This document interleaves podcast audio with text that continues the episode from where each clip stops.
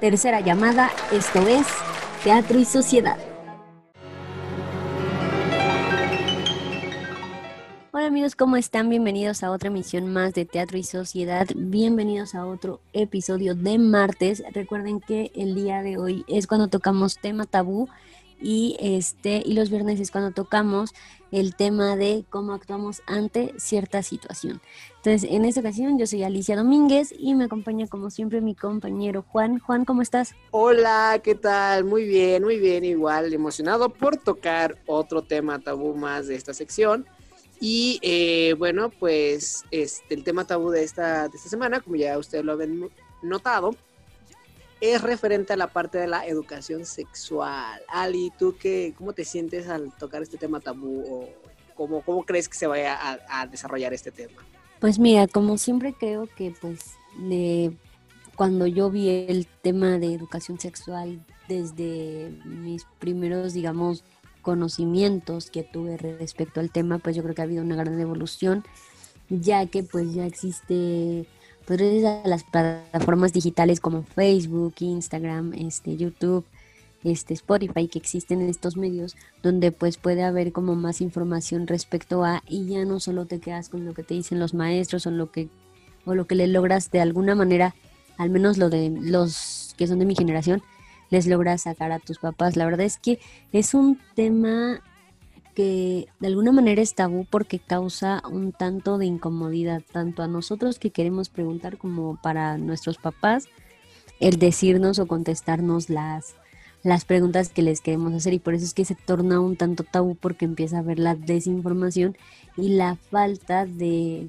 de, sabiduría o de, o, o de, digamos, de, de entender este tema que es la educación sexual y que yo creo que debe ser un tema que se debe tocar, pues yo creo que sin, sin temor y sin, y, sin, y sin tapujos, o sea, porque es algo importante y que una puede preservar nuestra vida y también otra es que puede prevenir embarazos no deseados en adolescentes, que creo que es una problemática muy grande en, nuestro país y yo creo que actual y yo creo que a nivel este a nivel este mundial. Yo creo que se tocan muchos temas en educación sexual y no solo pues la prevención, sino la parte también de enfermedades de transmisión sexual y pues como ya lo mencionábamos, el embarazo no deseado. Entonces, ¿tú cómo, tú cómo lo ves ahora que ya eres como de otra generación? Bueno, básicamente pues eres uno más abajo que yo, entonces sí, claro. Pues, yo, siento que he evolucionado porque pues yo, pues, que tiene, que lo vi como más de 10 años, por así decirlo.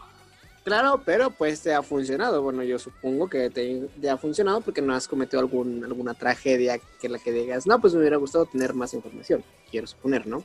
Sí, exacto. La verdad es que tener a mí, a mí en lo personal, es que yo empecé a tocar estos temas desde que, de, desde que era muy chiquita, o sea, desde, el, desde tercero de primaria, yo ya, ya empezábamos a ver todo lo que era el sistema reproductivo femenino, masculino, ya empezábamos a ver toda esta parte de menstruación, toda esta parte de, de este, del sexo, la parte de los métodos de prevención, este, las consecuencias que conlleva que no, que no nos cuidemos a la hora de tener relaciones sexuales. Creo que yo lo empecé a tocar desde que, desde que tenía ocho años y ha sido latente, porque creo que año con año nos explicaban este, lo mismo, pero pues yo creo que también era como una especie de, de generarnos una conducta y de que estuviera latente en nuestro cerebro. Entonces creo que eso sí lo agradezco a la escuela y que aparte, pues ya lo tocamos en el tema de menstruación, pues este, el hecho de preguntar y de saber cómo se utilizan pues las toallas femeninas, los tampones, estas cosas, pues yo creo que no en todas las escuelas o no todas las familias, pues les gusta como hablar de este tipo de cosas porque pues sí se sigue viendo como un tema como, como muy complicado y a veces un tanto incómodo. ¿Tú cómo lo ves, Juan? Claro, pues sí, además de incómodo, este, no, no, no este, sano, o sea, lo ven como algo del diablo, algo así. Y ahí va eso. Yo en ese sentido lo veo más como algo que como ya lo mencionabas tú, algo que se tiene que saber, algo que se tiene que hablar, algo que no tiene por qué ser estigmatizado y algo que no tiene que ser eh, propiamente pues prohibido, porque digo, es algo que, todos vamos a tener que pasar, es algo que todos necesitamos saber, es algo que todos necesitamos entender para poder a, pues hacer propiamente, ¿no? Entonces, bueno, pues ya entrando en el tema, recuerden que estos temas tabú son para básicamente eh, normalizar y hacer eh, un tema más sano, más ameno, y que ustedes tengan la confianza y tengan también la seguridad de hablar sin ningún problema y que se erradique esa, eh, esa parte tabú, esa parte estigmática y que no lo vean como algo malo, sino como algo normal, algo sano y algo que tiene que ser visto día a día, como ya lo comentaba Ali. Entonces, si ustedes se sienten incómodos al hablar de eso con sus amigos, con sus familiares o que ni siquiera comentan por lo mismo, eh, les recomendamos que escuchen estos tipos de podcast para que vean que no es nada malo y que se tienen que quitar de su mente que lo que es malo es no hablar de ello en lugar de hablar de ello, porque lo que nosotros hacemos no es por eh, intención de morbo, sino con la intención de, eh, pues básicamente difundirlo para que pues más gente diga como, ah, pues yo pensaba que esto y resulta que siempre no. Y gracias a, a, Teatro Sociedad pude abrirme los ojos y a otros programas y a otras eh, maneras de entonces, Ali, eh, ¿te gustaría como comenzar como algo súper genérico, súper básico o súper eh, principal de la educación sexual para que pues la gente igual entienda pues a lo que vamos a hablar en, este podcast más que nada anexado a lo que ya comentaste de pues métodos anticonceptivos, embarazos no deseados, etcétera, etcétera? Pues yo creo que les voy a comentar un poquito, este, principalmente qué es la educación sexual y pues algunos de los puntos que vamos a ir tocando a lo largo de este podcast, pues yo creo que la educación sexual es la parte donde nos enseñan nos, o es la parte donde intentam, intentamos o nos intentan explicar cómo funciona la parte de los órganos sexuales de o reproductivos del ser humano y pues de las especies digamos en de las especies en general, pero pues principalmente pues nosotros que nos expliquen cómo funciona nuestra sexualidad.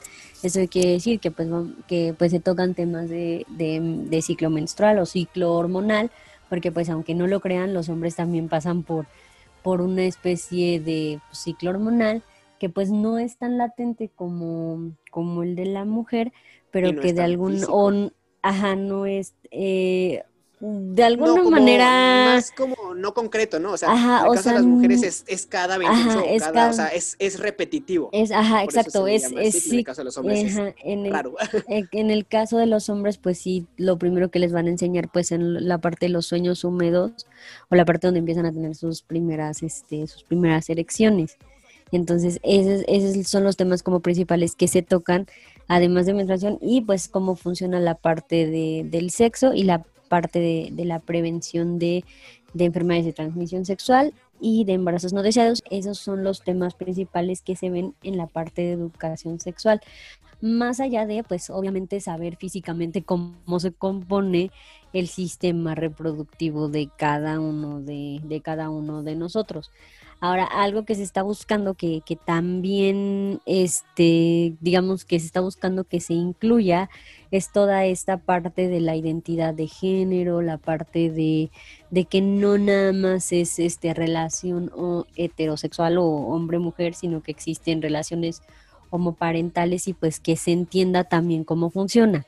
Evidentemente, como sigue siendo, ya lo comentábamos en el tema anterior LGBT, que pues como sigue siendo un tema tabú, pues al, a las autoridades escolares les está costando como que tocar estos temas con los alumnos, más que nada no por este, no por, no por los niños o los adolescentes, sino por la educación que vienen, porque muchos de ellos, este, pues muchas escuelas, pues tienen muchos alumnos de distintas religiones y esas cosas, o de distintas ideologías, este, y pues evidentemente pues muchas veces viene directamente la inconformidad por parte de los papás, porque evidentemente así como replicamos lo que vivimos en casa, en la escuela, también muchas cosas que hacemos en la escuela las venimos a replicar a casa. Entonces, pues por ende, pues traemos, traemos como que esto, esto también como que, que conlleva, o sea, ligaríamos un poquito de otros temas tabú que ya tocamos, y pues por eso es que decidimos tocar este tema. Eso en cuestión de qué es este, qué es la educación sexual, pero tú nos quieres compartir para ti, Juan, por qué es importante que toquemos la educación sexual. Pues evidentemente ya como lo había mencionado Ali, eh, es muy importante para tomar eh, eh, pues decisiones saludables y decisiones que te favorezcan tanto a ti como a las personas que te rodean. Personas que te rodean en qué sentido? Pues va desde con las que convives diariamente e inclusive con las que compartes la intimidad, porque todas esas personas forman parte de un círculo social. Y como ya lo habías mencionado tú, Ali, y como fue anteriormente eh, la pregunta que se me olvidó responder, eh, esta evolución sobre la educación sexual que se ha tenido durante los últimos años. Evidentemente, la mayoría de las escuelas, si no es que ya casi todas, están este, en el modo laico, que significa que, pues como dices tú, no hay de diferentes razas, diferentes religiones, etcétera, etcétera. Entonces, hablar de ello también tiene que ser laico. ¿Qué significa? Que no metas alguna ideología, que no metas alguna eh, manera de pensar, ya sabes, eh, metiendo uno de los istas. Eh, socialista, narcisista, de ese tipo de los istas, ¿no? Que sea muy laico, que sea muy genérico y que sea muy sano. Entonces, para mí es muy importante porque lo he visto que en las generaciones recientes está muy marcado el que se dé y el que no se dé la información. ¿En qué sentido? En el que yo he conocido gente mucho más pequeña que yo que eh, dice, no, pues yo hablo abiertamente de sexualidad con mis papás o viceversa, ¿no? Yo con mis hijos les toco estos temas sin ningún problema y a mí se me hace muy admirable para que antes de inclusive entrar a la escuela ellos ya tengan un conocimiento básico o previo de la educación sexual adaptada a su edad. Eh, pero está la otra contraparte de que he conocido gente que está más pequeña que yo y dice, no, es que a mí me da, y, es, y va como en un retroceso también de que es que es del diablo tocar esos temas, es que es muy, muy penoso a decir que tuve mi primera elección o que tuve mi primer periodo o que no es que, que es la masturbación, o sea, que les da muchísima pena, les da eh, muchísimo miedo o lo ven muy mal. Entonces yo considero que este tipo de programas que toquen este tipo de temas son muy importantes para hacer un hincapié en el que eso no es malo. Lo que es malo es quedarse con la duda, lo que es malo es no informarse bien y después cometer una mala decisión de la cual posiblemente te puedas arrepentir o crear alguna ideología que se quiere tratar de erradicar por lo mismo. Entonces, bueno, ya tocando pues este, este paréntesis, pues hay que entrar propiamente a eh, lo que es, eh, pues básicamente la, división de este, de este podcast, que sería, eh, pues ya como mencionábamos, la importancia, la, este, la, la concepción básica de la educación sexual. Y después vamos a tocar unos temas con referente a métodos anticonceptivos, métodos de protección eh, también algunos temas genéricos muy rápidos, como en el caso de las elecciones, eh, masturbaciones y ciclos menstruales, pero pues ya evidentemente el ciclo menstrual ya sea como muy por encimista porque ya se tocó evidentemente un podcast dedicado a eso. Y ya después experiencias o eh, tips para decir, pues yo en mi generación no hubo esto o no hubo aquello y me gustaría que para futuras generaciones o las personas que nos escuchan lo hagan o en su dado en su contrapuesto, no lo hagan. Entonces, pues es lo que yo, yo pienso, considero con respecto a la importancia de la educación sexual para todas las edades, no necesariamente para los jóvenes o los niños. Además, pues tiene que quedar muy claro que, que, como todo, pues tenemos que llegar a este punto de evolución donde no va a ser la misma explicación que me dieron a mí hace 10, 15 años. O sea, yo cuando tenía 8 fue cuando tuve mi primer acercamiento, ahora tengo 25.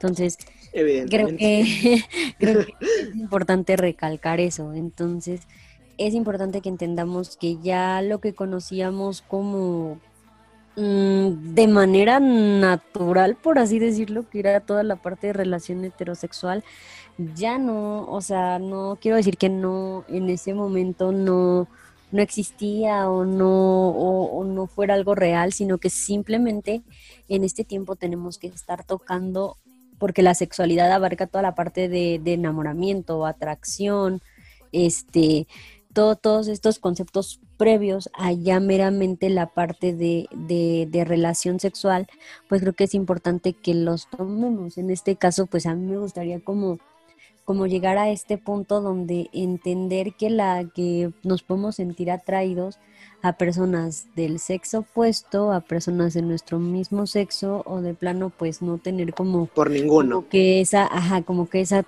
ah, por por nada sino simplemente que va más ligado a, estar este más con la personalidad de la persona más con la esencia de esa persona que va más allá de del del sexo meramente o de la parte de de las relaciones sexuales. Eso es creo que lo primero que a mí me gustaría tocar, eso en parte y ya meramente pues irnos ahora sí a toda esta parte que vamos a tener como cambios, porque también, o sea, es importante que, que entendamos también que esa que el, el amor como como toda la como toda la parte de científica funciona como esta parte, por eso es que se dice que tienes química con esta persona, porque es meramente química claro, evidentemente. Todo lo, que, tú expiras este, o transmites de manera hormonal va a ser un match con algo, bueno, alguien, más bien, y es, y con ese alguien es que vas a empezar a tener esa parte de la atracción, del enamoramiento, de esa parte que dices, uy, ¿qué está pasando? Y vas a tener ciertas reacciones que no puedes de alguna manera controlar, así como nos podemos y así como nos podemos enamorar de, de cualquier persona, o sea, esa es, esa es la verdad y es algo y es algo real y porque así funciona, así funciona nuestro cuerpo, es mera química. Y como y como parte de esto también tenemos que entender que tenemos cambios también físicos que se van a empezar a ver cuando nosotros empecemos a sentir esta parte de ya nuestro despertar sexual no hay una edad, o sea, Claramente. Tiene, tenemos que tener también súper claro, es que no hay una edad del despertar sexual, o sea, porque hay quienes empiezan desde los nueve, hay, en el caso de las mujeres, yo hablo de, de la, de mujeres, eh, hay quienes empiezan desde los nueve, hay quienes este, empiezan hasta los quince, o sea, no hay una edad, no hay una edad como tal, pero sí, digamos, de alguna manera se respeta un tanto el promedio. ¿Por qué? Pues porque ya hubo estudios que revelaron que que la mayoría de pues presenta estos cambios a esta edad, pero esto no significa que, tenga que ser un, un, un 100 de 100. O sea, por eso es que vienen tantos en esta cuestiones como, digamos, el problemas hormonales. En, en, dentro de los cambios, dentro de los cambios este, físicos o del ciclo en el caso menstrual, en el caso menstrual de las mujeres. Yo lo de mi parte, hay personas que dicen que en el género masculino empiezan a tener sus primeras elecciones desde mucho antes de la edad promedio, o sea, desde muchos Sí, evidentemente. Hay, hay gente que inclusive, bueno, no, gente, hay, hombres que inclusive nacen con, entonces es este, es algo que como ya lo mencionas tú, no tiene una edad eh, promedio, pero hay que entender que es normal que llegue a pasar o que pase, o sea, es lo, es lo que se quiere tratar, que, Exacto. no, no está mal que si tú tienes cinco años empieza tu despertar y los demás tienen 10 años y aún no. O sea, eso no es lo que se tiene que ver como, bueno, mm, que hay, es que yo me adelanté o yo me atrasé, no. Lo que es bueno decir, ya sucedió. Y como lo mencionábamos en, eh, bueno, como lo mencionaba Ali en el podcast de la menstruación, es, es un, es un, ok, está bien, ahí sí se podría como medio celebrar, pero no tanto celebrar. Eh, ahí sí sería como, eh, bueno, ya empezó este proceso, pues te voy a explicar en qué consiste o qué va a pasar o qué va a suceder contigo para que cuando empiecen ya a continuar estos, estos cambios, pues no te agarra desprevenido. Y también que como papá o, y como hijo tienen que entender que uno tiene que estar en la disponibilidad de decir, ok, ya pasó, eh, pues vas a seguir con esto, esto y el otro, y el otro decir, pues me pasó sin ningún problema y crear este, este match o este feedback. ¿Por qué? Porque si no, evidentemente va a ir hacia la desinformación, ignorancia eh, y malas decisiones, eso evidentemente. Pero para darle más de filo, vamos a ir a unos cortes promocionales y de regreso, ahora sí, vamos a darle con estos cambios genéricos que se tienen que mencionar en la educación sexual. ¿A qué me refiero con genérico? Como lo más básico, lo más importante, lo que a fuerza, fuerza, fuerza, fuerza, todos nos pasa y se tiene que saber para no estar desprevenido. Entonces ya volvemos.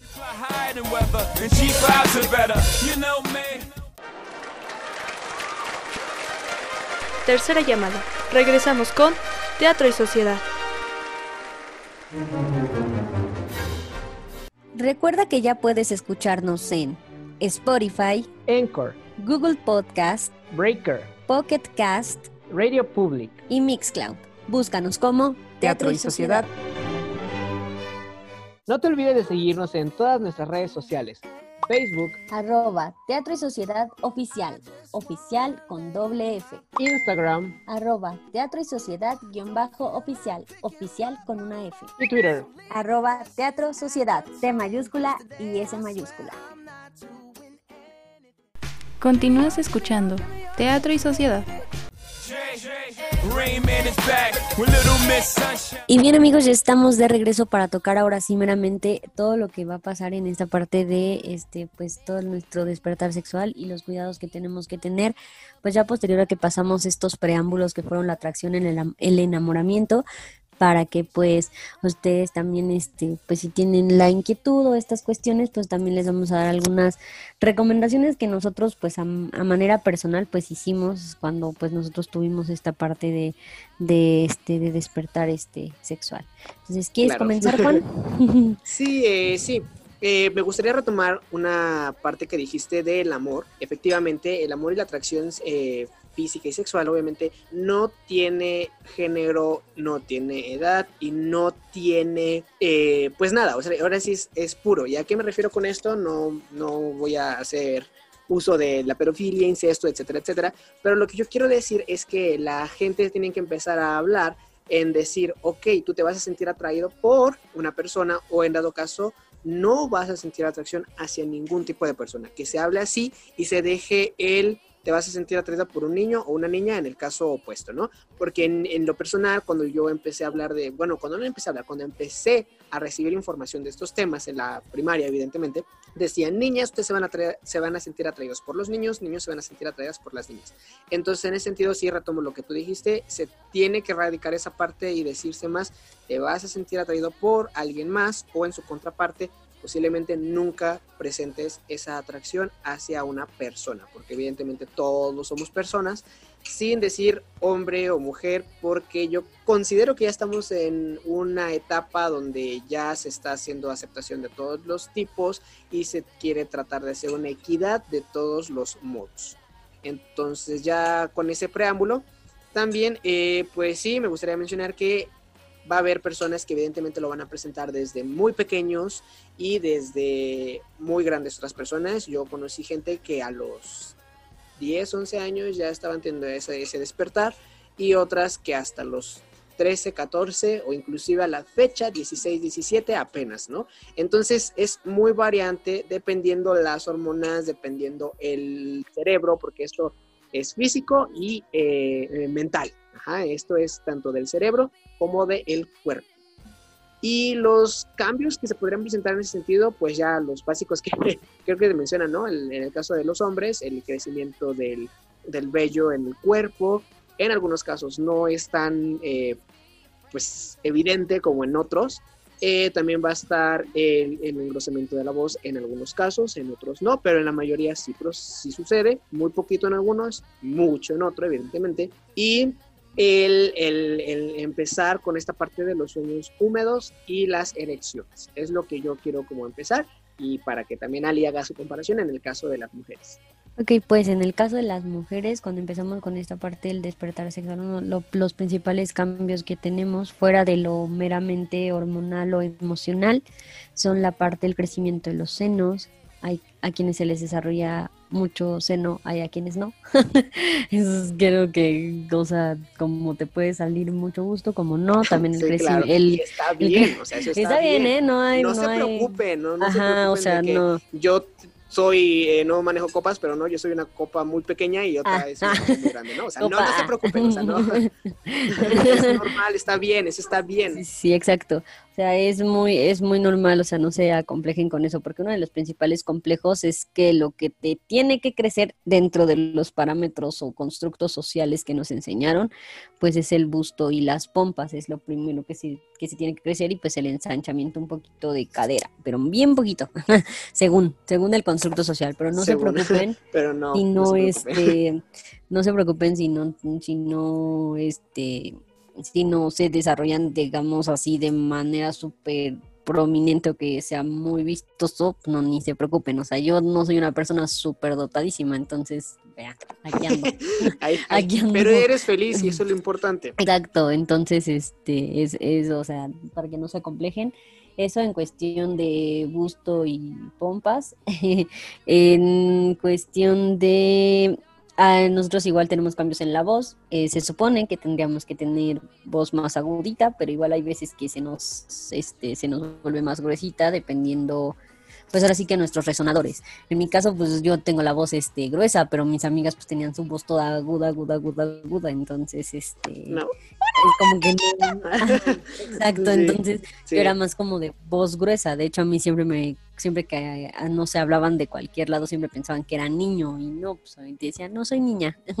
pero pues porque tengo mi voz muy gruesa. O sea, tengo no, Claro. no la tengo tan delgadita, tan ligerita como el promedio de como la mayoría de las mujeres en promedio, o sea, eso y también Pero, está bien. pero o ojo, sea, ahí yo quiero hacer un hincapié, ahí quiero hacer un hincapié. eh, ahí sí yo no consideraría como un promedio, porque bueno, ahí entrando un poquito fuera de educación sexual, eso ya es un poquito más de música, existen varios registros vocales, entonces evidentemente no va a haber un, un estándar.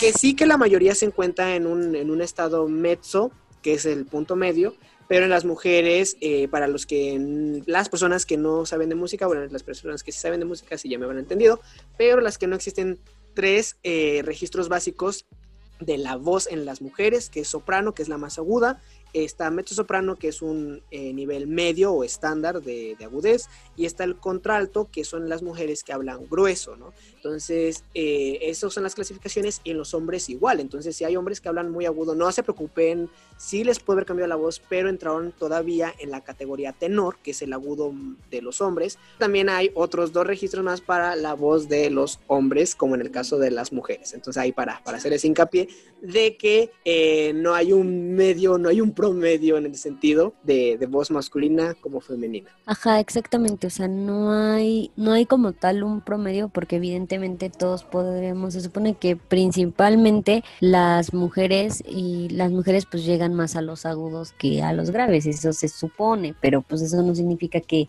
tenga que ser un 100% de, de pues de que tenga que ser así, así lo mismo pasa con los cambios de la voz. Pues igual está, bueno, siguiendo con los cambios, igual está el tema de del crecimiento de vello púbico, el crecimiento de vellos axilares, el crecimiento, ah, ya dije mucho crecimiento, pero bueno, la aparición igual de, de bigote es, Pero es que todo crece, ajá, exacto, todo crece, de bigote, todo de, crece, todo te sale. exacto, de cejitas también es importante.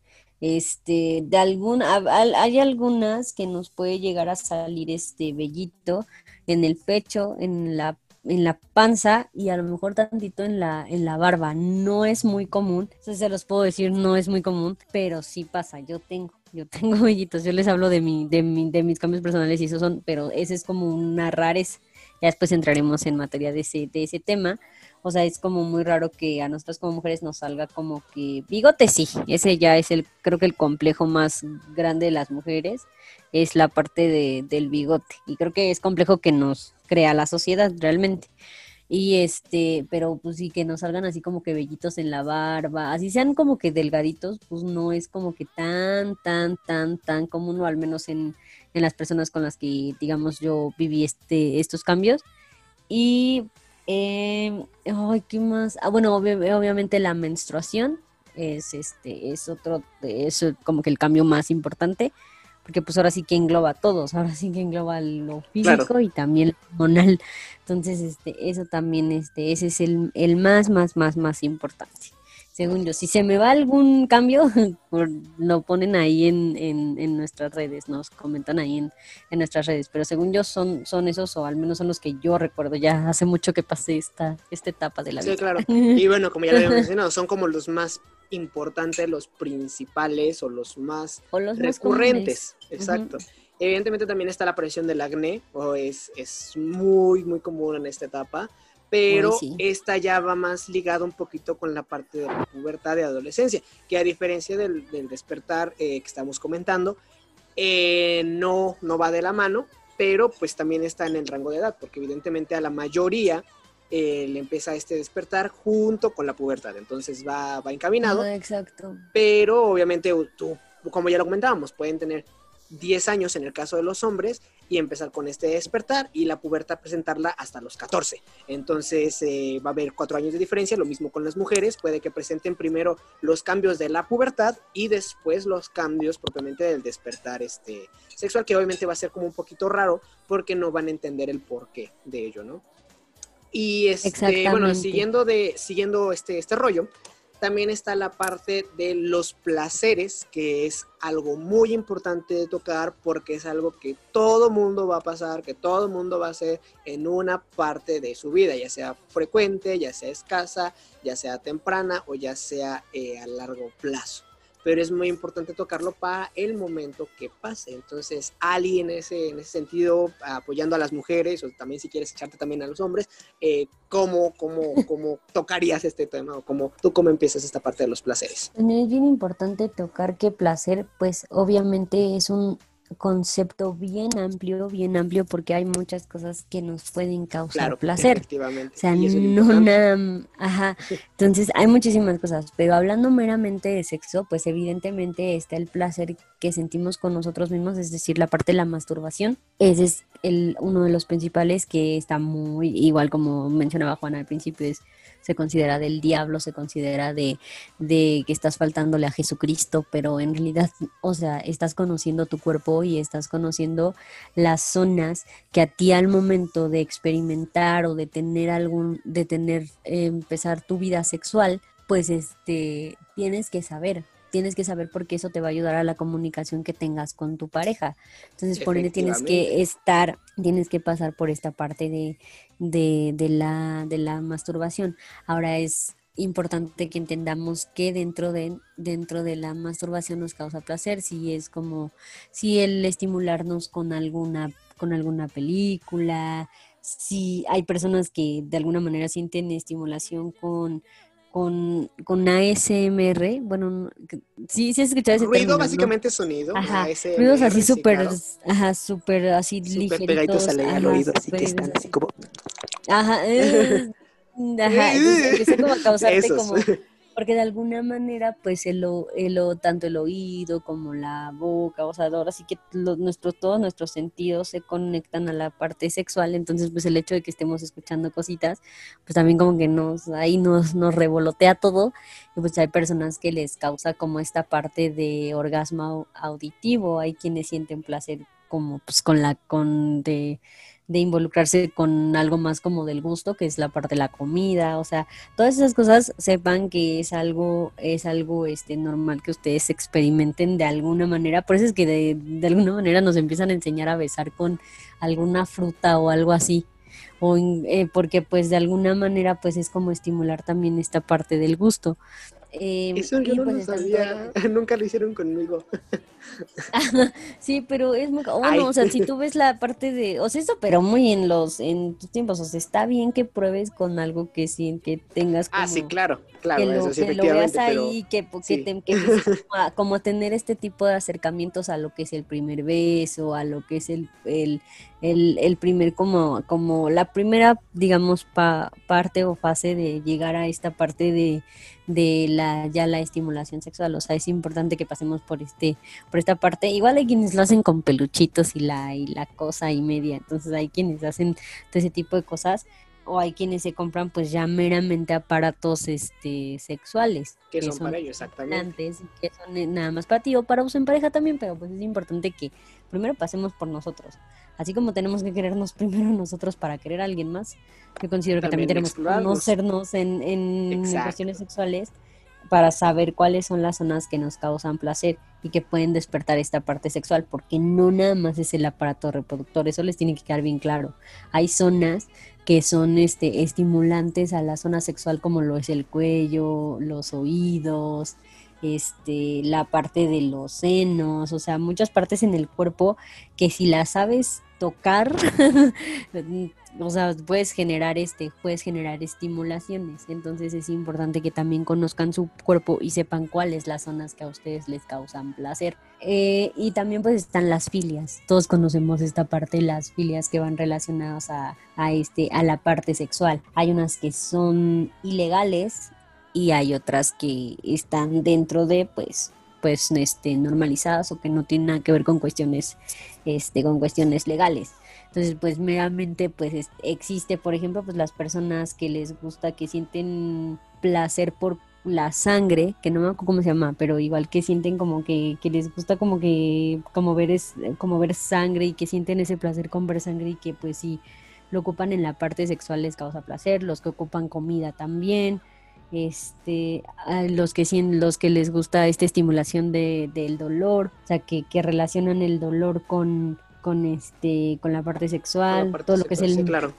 el sadoma, todo lo que es sadomasoquista y esas cosas. Y hay este como muchas más cosas de filias que yo la verdad como no, la verdad es que yo ya lo comenté en varios programas, pues no he experimentado, pero pues son temas que sé, o sea, son temas que sé que existen y que está bien informarnos. Como les explicaba, también están las partes de las filias que son ilegales, como la zoofilia, la pedofilia, la este, necrofilia.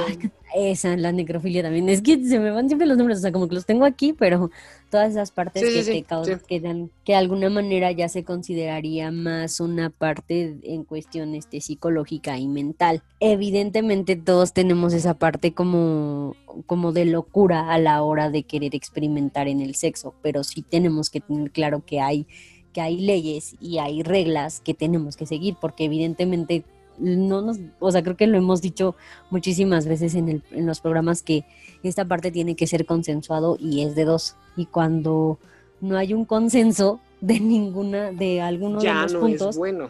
ya no está, ya no está cool, ya se ya nos meteríamos en temas de acoso, de delito, como es en el caso de los niños. Los niños no saben ni qué, ni qué rollo con su vida, menos van a saber qué rollo con si está bien o no está bien lo que están haciendo.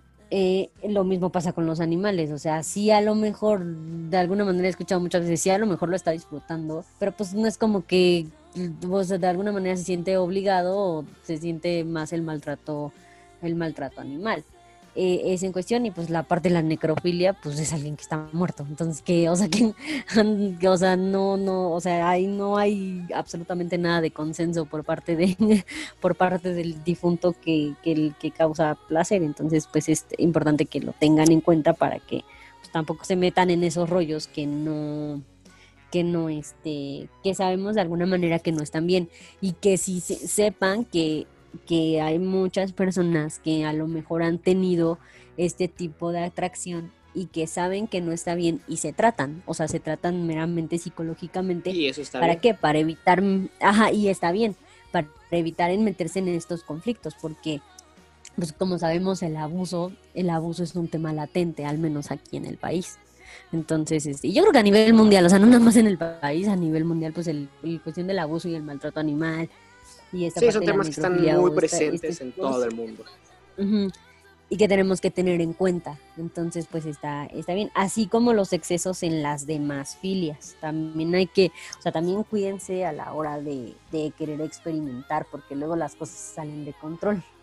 O sea, no- no- Sí, hay experiencias muy malas y chistosas Exacto, referente a lo exacto, mismo. Chistosas, malas, entre que hay personas, o sea, que inclusive, ah, no, o sea, es que hay, hay muchísimas cosas que yo creo que sí deberíamos de hacer uno exclusivamente, y sí lo pensamos hacer porque sí es un tema que pensamos hacer, que es la parte de las filias, que, que para que ustedes conozcan un poquito más y pues que de alguna manera sí se pueden descontrolar. Está bien en, en un rango de equilibrio, pero tampoco o sea, está, está del todo, del todo padre que quiere, que se, cuando ya se sale de control, cuando ya no hay manera de que, de que lo, de que digamos, o sea, como que te excedes de alguna manera. O sea, recuerden que todo en Pues sí, exceso pues todo en exceso es malo, exacto, efectivamente. Ajá, entonces, ¿tú algo más que quieras contar acerca de, de- del placer o de las cosas placenteras? Pues es que, mira, lo, lo fuiste muy concreta, muy concisa y muy, muy, que lo engloba todo. Quisiera nomás tocar algunas partes. Recuerden que todo esto es meramente por exploración, tiene que ser sin exceso, como ya lo he mencionado Ali, y también tiene que ser de una manera consciente e inocente. ¿A qué se refiere con eso? Que tú estás, eh, pues como lo dice la palabra, tú estás consciente, tú estás sabiendo, estás, estás de acuerdo contigo mismo de lo que te estás haciendo a ti y de cómo buscar nuevas maneras de. Y también de una manera inocente en el sentido de que no lo hagas por morbo. El morbo en este sentido eh, porque muchos, he visto que mucha gente cuando dicen morbo lo relacionan luego, luego con algo eh, sexual, y no es cierto, el morbo simplemente es el gusto, o pues como ya el señor dice, el placer por lo que está mal. Eso engloba muchísimas cosas, pero en este sentido sería que tú sabes que está mal, estás consciente de ello, pero aún así lo quieres intentar, no por exploración, sino por para decir, ¿será cierto o no será cierto? Y ahí ya no está bien, ¿vale? Porque como está en todos lados de que a lo mejor algunas cosas nos hacen bien algunos y otras no, como la comida, eh, algún este, maquillaje, algún tipo de prenda, alguna flor, lo que sea, en este caso también aplica. Lo que a una persona le gusta y le da placer, a otra evidentemente quizá no. Entonces eso en ese sentido para poder eh, como globalizar todo ya esta parte y pasar a la siguiente, que es, ok, ya me conocí, ya me exploré, ya me di placer, ya sé que me gusta, ya sé que no me gusta y como ya lo dijo Ali, esto invoca todos los sentidos, visual, auditivo, táctil, olfático y eh, probablemente pues gustativo, ¿no? También viene la protección, ¿ok? Ya me exploré, ya supe que me da placer, ya sé qué hacer en el momento del, del, acto sexual. Ahora, ¿cómo me protejo? Porque evidentemente tú no sabes, aunque, o a lo mejor sí lo vas a saber, que hay personas que tanto están sanas como las que no están sanas y la protección sirve para tanto evitar alguna infección de transmisión sexual cómo evitar un embarazo no planeado en el caso de las parejas eh, hombre-mujer, porque si es una pareja del mismo sexo, evidentemente nunca van a poder embarazarse, pero si se tienen que proteger de las infecciones, que de eso no estamos exentos nada. Entonces yo quiero empezar con decir que una infección de transmisión sexual evidentemente no es sana, es algo que viene desde tiempos inmemorables, o sea, no es algo que se, que se dio apenas hace 20 años, es algo que viene desde muchísimos siglos y que por esta falta de información se ha descontrolado. Evidentemente antes no se sabía y ahora sí se sabe, pero se censura y después la gente simplemente no le interesa conocerlo, hace que mucha gente muera al año por infecciones de transmisión sexual y van desde las más leves hasta las más, eh, pues ahora sí que las más gachas. Eso es muy importante tener en cuenta que hay demasiados tipos de protección y eso es lo que yo voy a, como tocar de manera genérica, ya si alguien quiere enfatizar en algo, pues estaría súper genial. Em, hay diferentes tipos de protección eh, para el acto sexual. La que más es efectiva es el uso del condón, ya sea tanto femenino como masculino. Y aquí sí les voy a decir, decir algo. Si el hombre, o bueno, un integrante de la pareja usa protección, el otro ya no la tiene que usar. ¿Por qué? Porque en vez de hacer más efectivo eh, la protección, la va a hacer más inútil, debido a que si van a usar ambos condón, en el caso hombre-mujer, eh, condón masculino y condón eh, femenino, cuando se hace la parte de el coito, evidentemente los condones van a hacer demasiada fricción y van a hacer que se lleguen a tronar. Entonces, si ya uno lo usa, el otro no lo tiene que usar por esa protección. También están evidentemente los hormonales, están los que se implantan, que pues estoy hablando de los parches, los DIU, que sí son efectivos, pero el más efectivo es el, es el condón, con una efectividad del 99%, a diferencia de los otros que son 50, 70 u 80%. Y esto lo he escuchado muchas veces de, pero aún así, aunque uses condón, te puedes llegar a embarazar o te puedes llegar a infectar. Sí es cierto, y eso quiero que estén ustedes conscientes también de ello, el usar condón no te va a exentar de o quedar embarazado, embarazada también, porque es pareja, o quedar con alguna infección, pero sí va a reducir el riesgo del 100% al sin protección con el 1-2% con protección. Entonces es lo que yo, yo quiero mencionar. Ali, no sé si tú quieres hacer énfasis en algún tipo de protección, alguna infección, eh, por qué es importante usarlo también o por qué eh, está mal decir que no pasa nada si no nos protegemos. A ver, ok, antes que nada quiero decir y quiero dejar claro que la mayoría de los métodos en los métodos anticonceptivos, por eso se llaman anticonceptivos porque van relacionados meramente a la concepción de un bebé, evidentemente, y la mayoría de están enfocados uno en mujeres, dos en, en embarazos.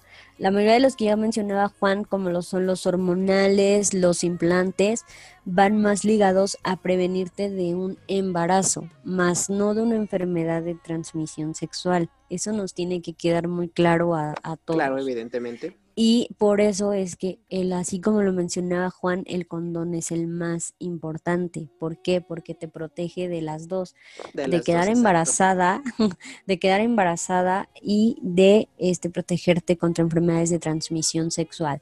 Entonces, cualquier persona si te estás cuidando con pastillas o con cualquier implante, te tiene que quedar bien claro que tienes que usar condón porque no nada más es un embarazo, sino es también enfermedades de transmisión sexual. Voy a decir otra cosa, hay enfermedades que no son como tal, eh, como en el caso del SIDA, que es una enfermedad que, que, que es o sea, todas evidentemente son un virus, pero el SIDA sí está bien relacionado a la transmisión de persona a persona. ¿Esto qué quiere decir? Que te puedes infectar tanto de manera, digamos, de manera sexual, como con este tran- transfusión de sangre, etc, etc, etc. Claro, esto, claro, sin meternos tanto en materia de todo lo que ha avanzado en cuestión del tratamiento de la enfermedad. Entonces, esto en cuestión, metiéndonos meramente en personas que no se han cuidado. Entonces, tenemos que entender que hay otras enfermedades que pueden ser causadas inclusive por la misma ropa interior.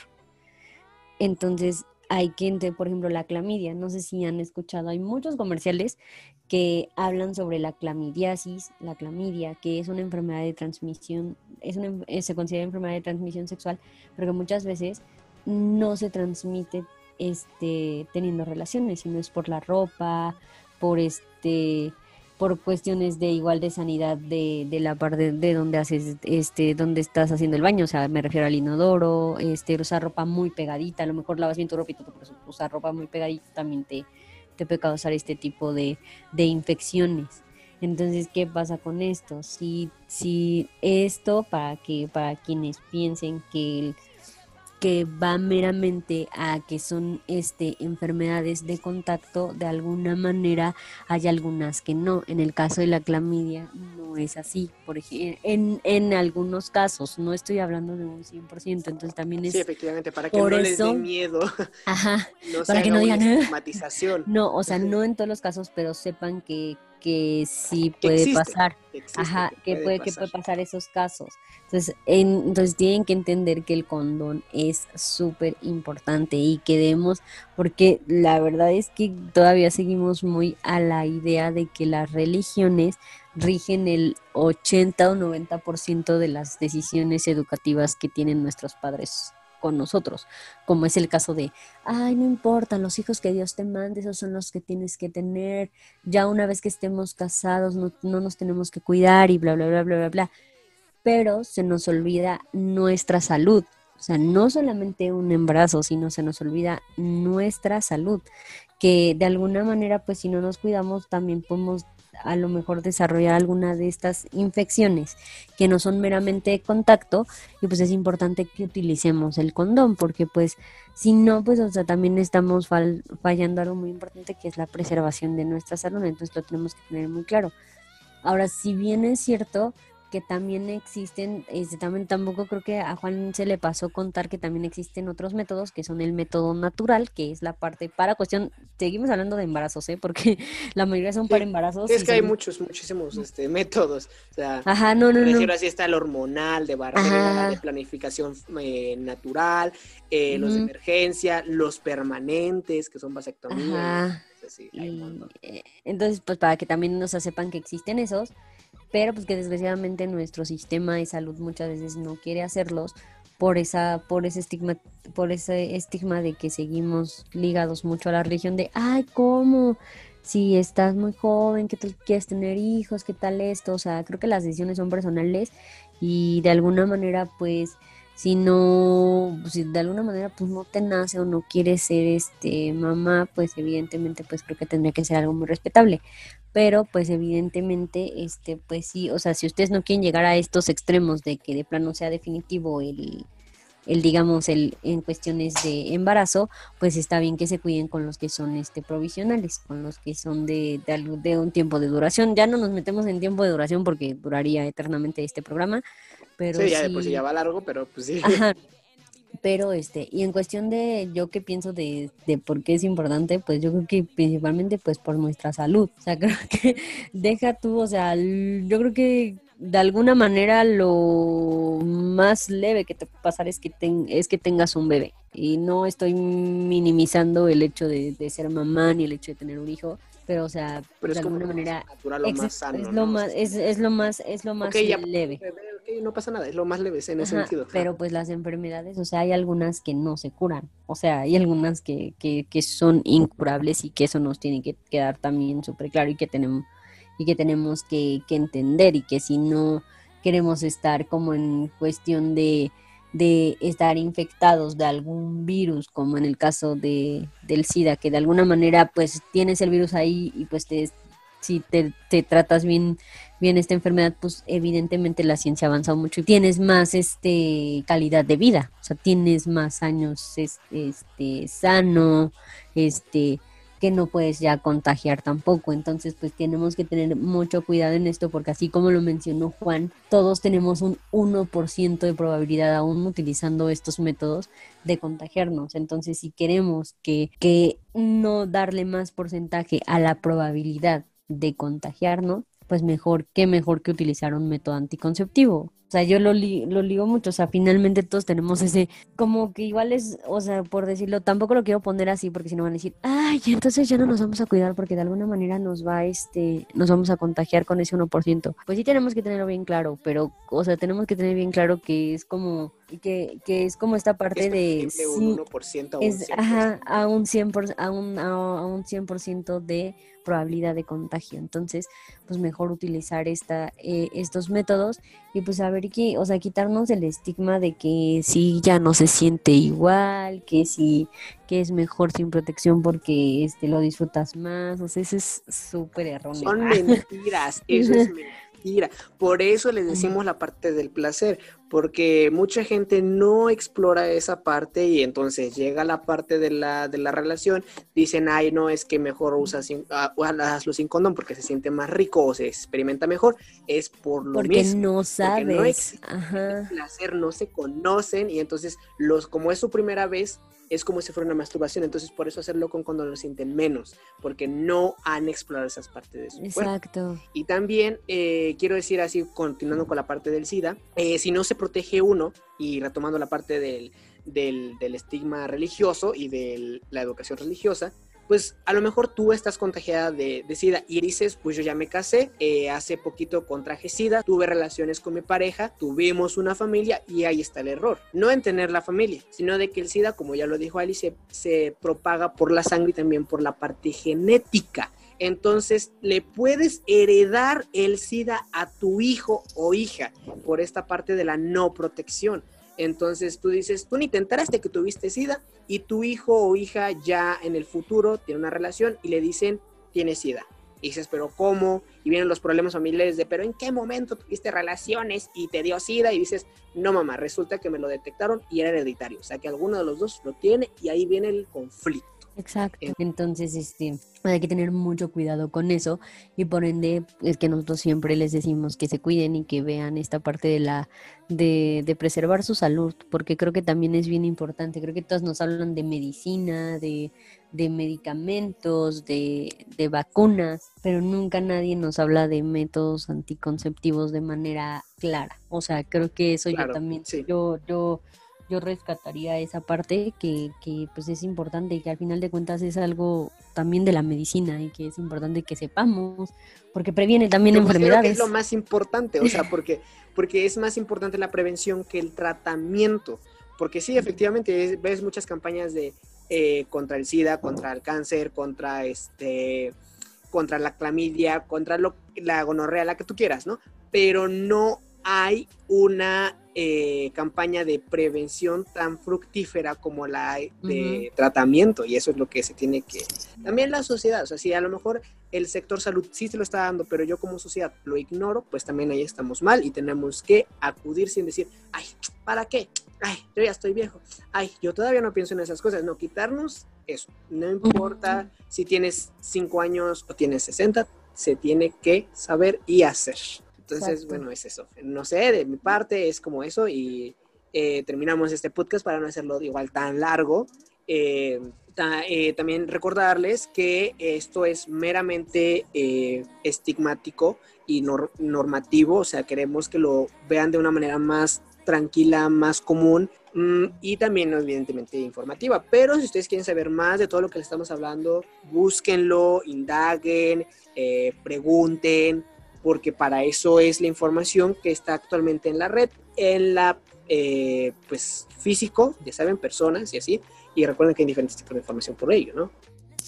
Ahora que igual sepan que, pues, si nosotros la regamos en algún dato o en alguna cosa, que ustedes investigaron más, sepan que nos lo pueden decir y retroalimentamos y sin problema, o sea, todos, con, todo tenemos que tener en cuenta que evidentemente ni Juan es, es este, ginecólogo, ni yo soy ginecólogo, sí, nada, menos, o sea, nosotros hablamos puede equivocar, meramente, meramente de lo que investigamos y de lo que pues, nosotros hemos vivido y también no está de más ya que mencionen los ginecólogos que pues que si no quieren hablar con sus papás, también hay expertos en la salud. Entonces también es importante que ustedes hablen con sus papás y digan si tú de plano te causa pena o algo así, eh, que hablemos de estos temas, pues, ¿qué te parece si me acompañas a un ginecólogo o qué te parece si me acompañas con alguien que sea experto en el tema de educación sexual? Entonces, y, los pues, dos nos informemos. Exacto, y que, que, tanto tú como yo nos informemos de, del tema. Y pues, como último, pues también erradicar esta parte de que sí falta mucha amplitud en educación sexual en cuestión, lo que ya mencionábamos, de identidad de género, en cuestión de, de toda la parte de atracción, porque pues creo que muchas veces las personas que están menos informadas son las personas LGBT porque de alguna manera nunca, no, pues no saben cómo, o sea, si, si nosotros no sabemos cómo funciona el sexo heterosexual, imaginen algo que sigue siendo estigmatizado como es el, el sexo LGBT, que de alguna manera es lo mismo y tienen que tener pues, de alguna manera los mismos cuidados, pero pues de alguna manera se les estigmatiza que no tienen que saber información respecto a. Entonces también erradicar esa parte creo que sería fundamental. Y pues eso también sería todo de mi parte. Este, tus redes sociales, Juan, para que te sigan. Claro, recuerden que me pueden seguir en todas mis redes sociales como Geobarrieta, Twitter, Instagram y Facebook. Y a ti, Ali, ¿cómo te pueden encontrar en todas tus redes sociales? A mí ya saben que me encuentran en Instagram, en TikTok y en Twitter como Adaliz para que ahí me sigan y pues ahí pues cualquier cosita que me quieran comentar, pues ahí estaré yo con mucho gusto respondiéndoles y pues ahí si me quieren seguir, pues también podrán tener contenido chistoso. Recuerden que nos escuchamos también el viernes con tema de cómo actuamos ante. Esperamos que les haya gustado este podcast y si quieren algún tema en específico, ya sea de tabúa o cómo actuamos ante, nos los pueden dejar en notas de voz en Encore, pueden hacer notas de voz en Encore y los podemos poner al final, al principio, al medio, donde nosotros consideremos más adecuadamente su mensaje para responderlo, también comentarios en nuestras redes sociales y para que vean que sí nosotros tomamos en cuenta sus opiniones. Entonces, esto ha sido todo por esta ocasión. Nos escuchamos la siguiente emisión. Bye. Se cierra el telón. Gracias por su atención. Nos escuchamos la próxima semana en una nueva emisión de Teatro y Sociedad.